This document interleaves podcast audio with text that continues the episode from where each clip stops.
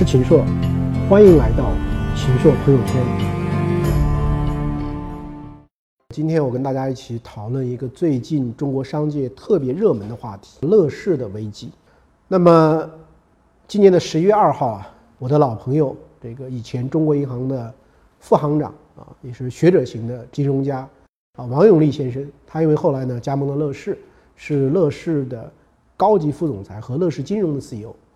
那么呢，他邀请我呢去主持乐视金融的一个发布会，没想到当天啊，我做完这个活动呢，发现当天乐视的股价开始大跌，当时跌了百分之四点多，那第二天呢接着跌，一共呢就跌了百分之八，所以呢，我当时就很吃惊啊，当然跟我是无关的啊。事实上是在十月底的时候啊，那么开始出现了一个事情，就乐视的一些供应商。特别是乐视手机的供应商呢，那么去讨债了，到乐视所在的办公楼这个地方去打出横幅啊，要乐视解决他的这个欠债问题。所以这样的话呢，这个事情呢就等于引爆了。那十月五号啊，贾跃亭呢写了一封信，在内部呢发出来了，就整个的把乐视的问题呢给暴露出来了。过去呢，乐视可能也有一些问题，但总体上呢，它是一个包裹在其中的。换言之，如果这是一个大的这个气球的话呢？这个里面的东西它没有露出来，但是这封信，好比是一个针扎破了这个气球，一下子，东西全部露出来了。这封信的题目呢，叫做“乐视的海水与火焰是被巨浪吞没，还是把海水煮沸？”那什么叫这个乐视升腾的火焰呢？是指的乐视的生态战略布局呢，已经基本完成了。乐视的七块业务，也就影视、手机、体育、互联网金融、汽车、云、电视。以及乐视的平台内容终端应用的垂直生态模式，说这个呢基本上已经完成了。那为什么又说啊乐视是面临着冰冷的海水呢？因为乐视整个生态战略实现的节奏过快，但是组织管理能力跟不上，同时资金面临极大的挑战。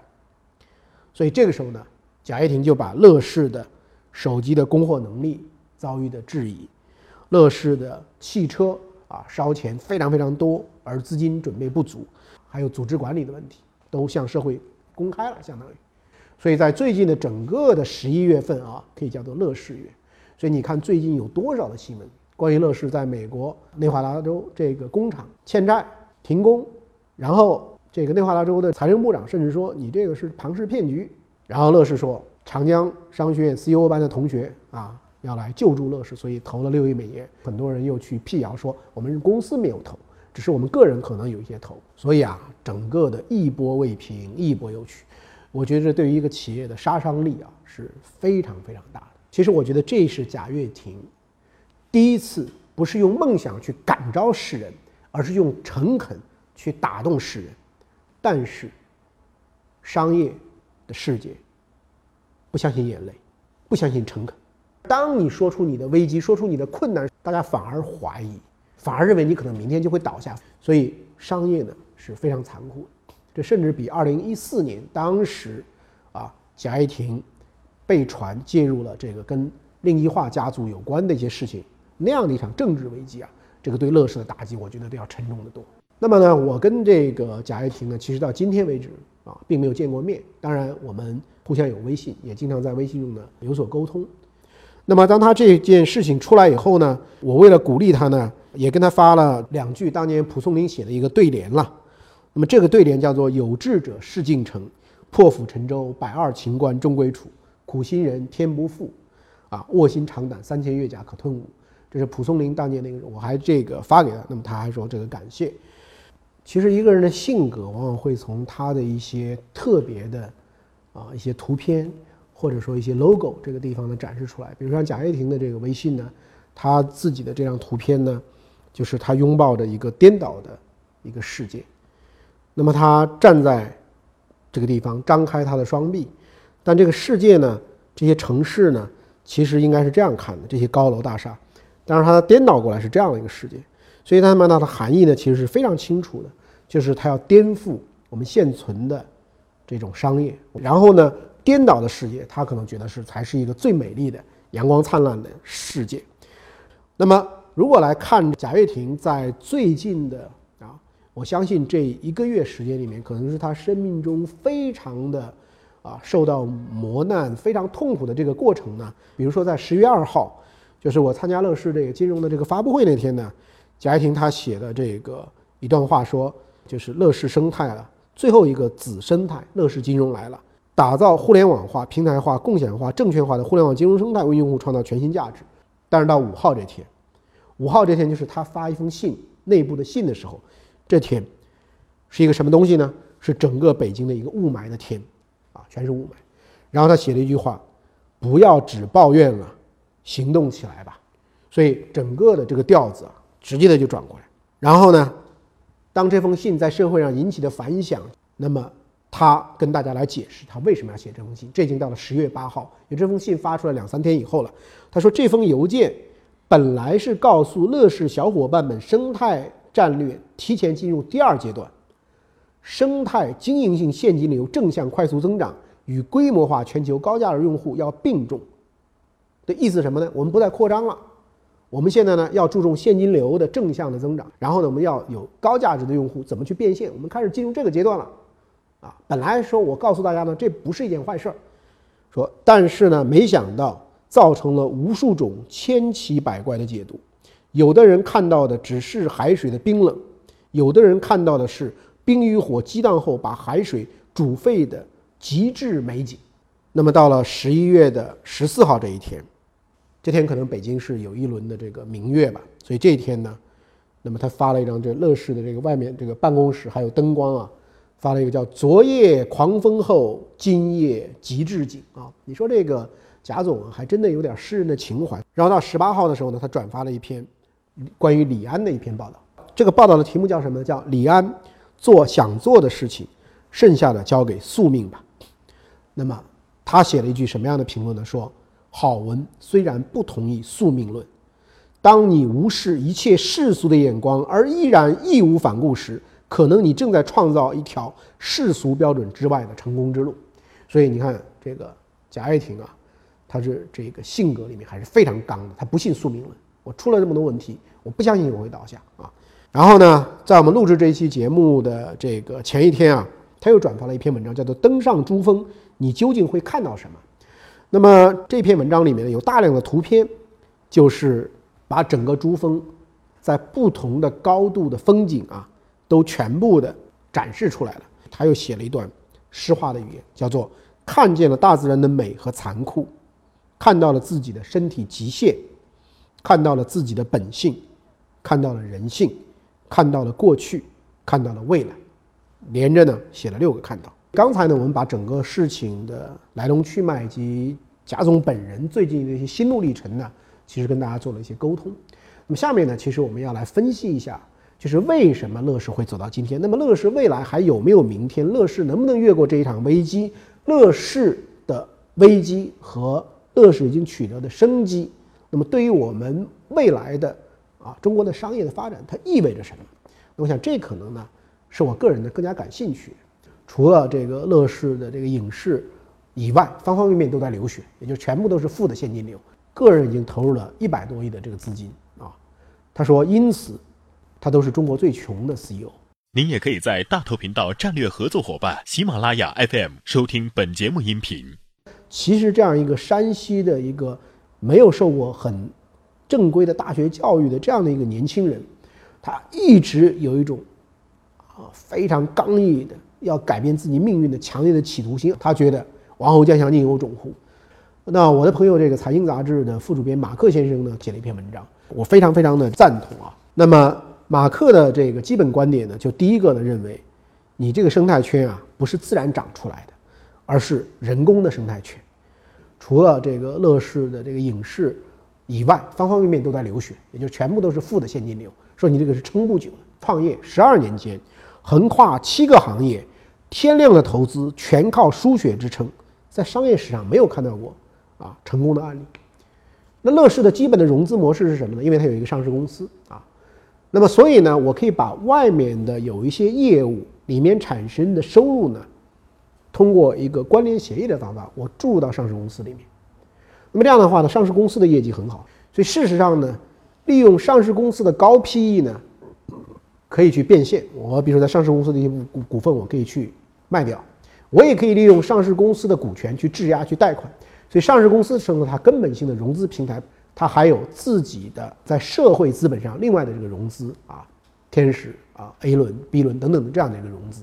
但是由于整个的摊子实在是太大了，而且整个的摊子里面赚钱的部门只有这么一两个，所以呢，整体上入不敷出啊，盖不了这么多的这个盖子。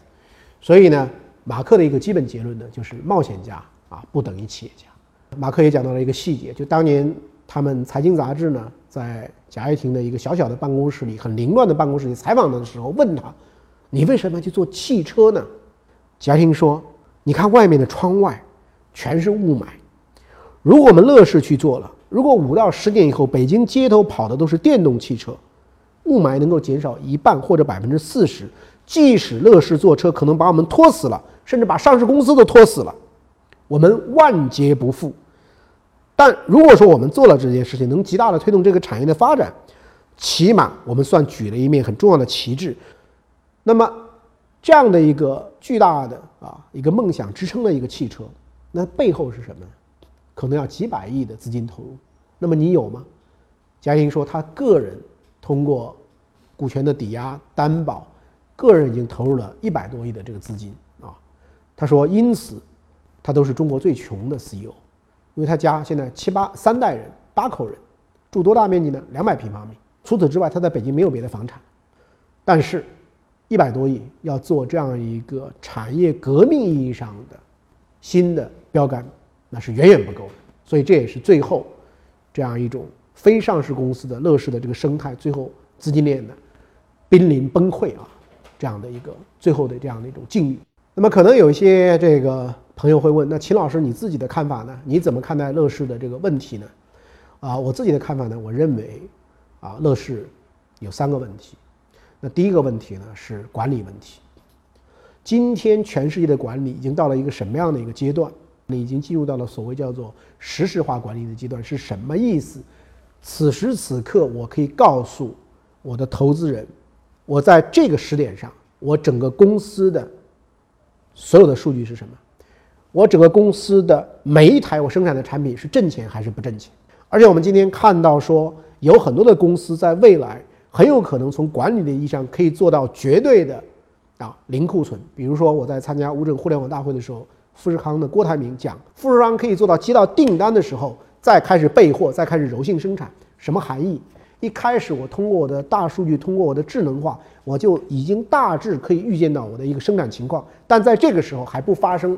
任何零部件的采购，而只是把这些信息跟零部件厂商进行分享。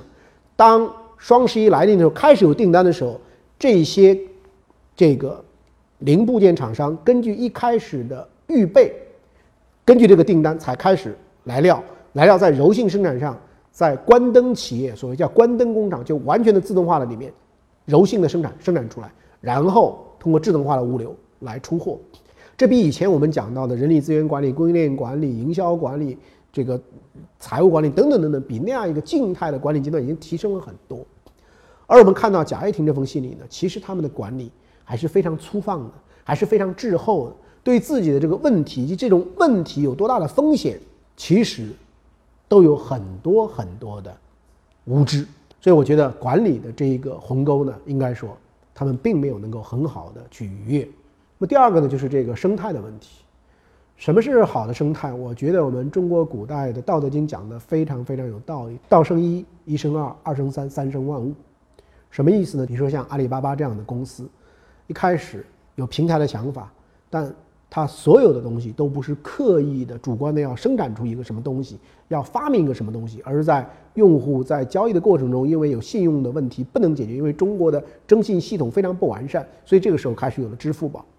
有了支付宝慢慢发展的过程以后呢，又发现可能，比如说物流的问题，单靠社会化物流解决不了，而需要一个把社会化物流集成在上面的一个数据化的驱动的一个平台。那么这样就慢慢有了菜鸟。还有像我以前去采访的东方希望的刘永云先生，当地便宜的煤在新疆，煤运输就在当地发电，当地的电又转化为电解铝，又转化为多晶硅。然后又转化为当地的煤化工，然后所有这个之间都相互连接、相互创造，包括那些煤化工的一些这个渣也可以做成砖，用于这个厂区的建设等等等等。所以这些呢，是我想到的真正的这个生态。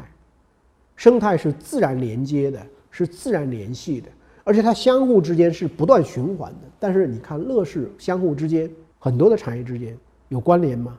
有一条鱼可以吃几次吗？鱼头去煮这个鱼头豆腐汤，啊，这个鱼的这个肉可以做成刺身，不是的，仍然是相互割裂的。所以我觉得这种意义上呢，并不是真正的生态。那最后一个呢，我觉得很重要的原因是什么呢？就是这件事情为什么爆发了？我们要想清楚，是从一些供应商欠款爆发了，大量的品牌企业总是倚仗自己的这个强势的市场地位，然后呢去这个克扣供应商，账期随便的拉长。而中国的很多的产品为什么不好？因为你对待供应商这么糟糕，你以为供应商会老老实实把最好的产品，不搞任何的偷工减料去给你吗？肯定也做不到嘛。所以。供应商的问题，简单看，可能大家觉得这是司空见惯。但是我作为一个商业文明的研究者，我定义的商业文明是通过商业方式对人的权利、价值、福祉的一种实现啊，这是商业文明。因此，商业文明的核心的基石其实就是人人平等，就是尊重每一个人。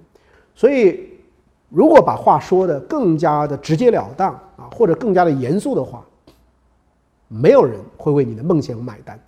但是你必须为你对于法人财产权的不尊重，你去买单。你的梦想可以让你飞得很远，但是你的翅膀一定会因为基本的商业伦理的问题会被折断。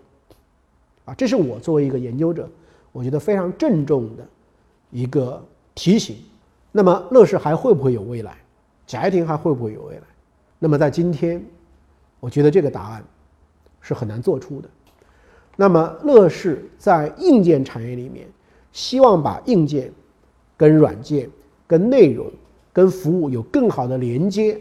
那我觉得这个方面呢，虽然从商业模式上是存在问题的，核心的问题就是说，硬件是经常要更换的，硬件不可能像软件那样取得那么高的市场占有率，因此它的这个将来获取商业利润的谈判能力其实是比较弱的。所以，硬件意义上的真正想把它作为一个。dominant 一个统治性的平台是非常非常艰难的，但无论如何，能够把这种多重的要素杂交在一起，希望都能够走向未来。我觉得这个还是非常有意义的。而其中一个很重要的意义就是乐视的内容的驱动。我指的内容不仅仅是包括乐视出产的某些像《芈月传》这样的这个影视剧等等等等，《太子妃》啊等等等等，而是说乐视整个公司的形象，整个公司的气质。具有很强烈的代表未来的这样一种形象，那么这种形象就是一种内容。所以在今年一月份我去 CES 的时候，有一个非常强烈的感受，我觉得今年在 CES 所有的展馆打扮的、包装的最漂亮的就是乐视的两个展馆，无论是乐视的超级电视，还是乐视的这个汽车。当时我甚至问乐视陪我参观的人，我说：“你这个是不是请好莱坞的人来做的这个效果？”他说：“完全不是。” ”CS 当时我跟很多朋友就讲，我说：“中国有 N 多的企业，其实根本就不用去，因为你们太老土了。”但是乐视的形象给人眼前一亮的感觉，通过内容所营造了一种新的一种形象，去打动别人，来增加别人对于商品的一种购买欲望。我觉得这个探索呢，其实也是非常有意义的。那么最后这个时候，可能今天，我觉得似乎是有两种力量在拔河，贾跃亭就站在这个中间。那么一种力量是什么呢？是梦想的力量，希望的力量。是能够颠覆的力量，是能够在这种产业大变局的格局里面去挑战的力量。那如果说你更多的相信这种力量，你应该给乐视更多的包容，你应该给乐视更多的支持。但是在这个拔河的另外一边，是我们商业社会的基本秩序，是欠债还钱的天经地义，是在管理上出了问题，就必须要自己。去承担责任的这样的一种种瓜得瓜、种豆得豆的因果，贾跃亭就站在这个中间。如果我们整个的商业社会更加相信前者，那我认为贾跃亭有救；如果我们整个的社会是更加相信后者，我觉得贾跃亭很可能就万劫不复。那如果说我要给他一个具体的建议的话呢，我倒希望他去找一个人，就是史玉柱，我觉得在中国过去这些年的商业的过程中，真正惨败但最后又站起来的人，史玉柱是一个代表者。但是垮掉并不可怕，史玉柱又重新的开始。他在做脑黄金、脑白金等等之后，他用挣到的钱，又把当年盖楼时候欠别人的钱都还掉了。换言之说，他最终是遵循了我们这个社会天经地义的那些商业伦理。如果贾跃亭去跟史玉柱做一个交流，可能他会用一些新的方法来告诉这个社会，他会遵从一个什么样的契约。他会要求大家支持他的梦想，所以今天的贾跃亭就站在这样一个双边拔河的正中间。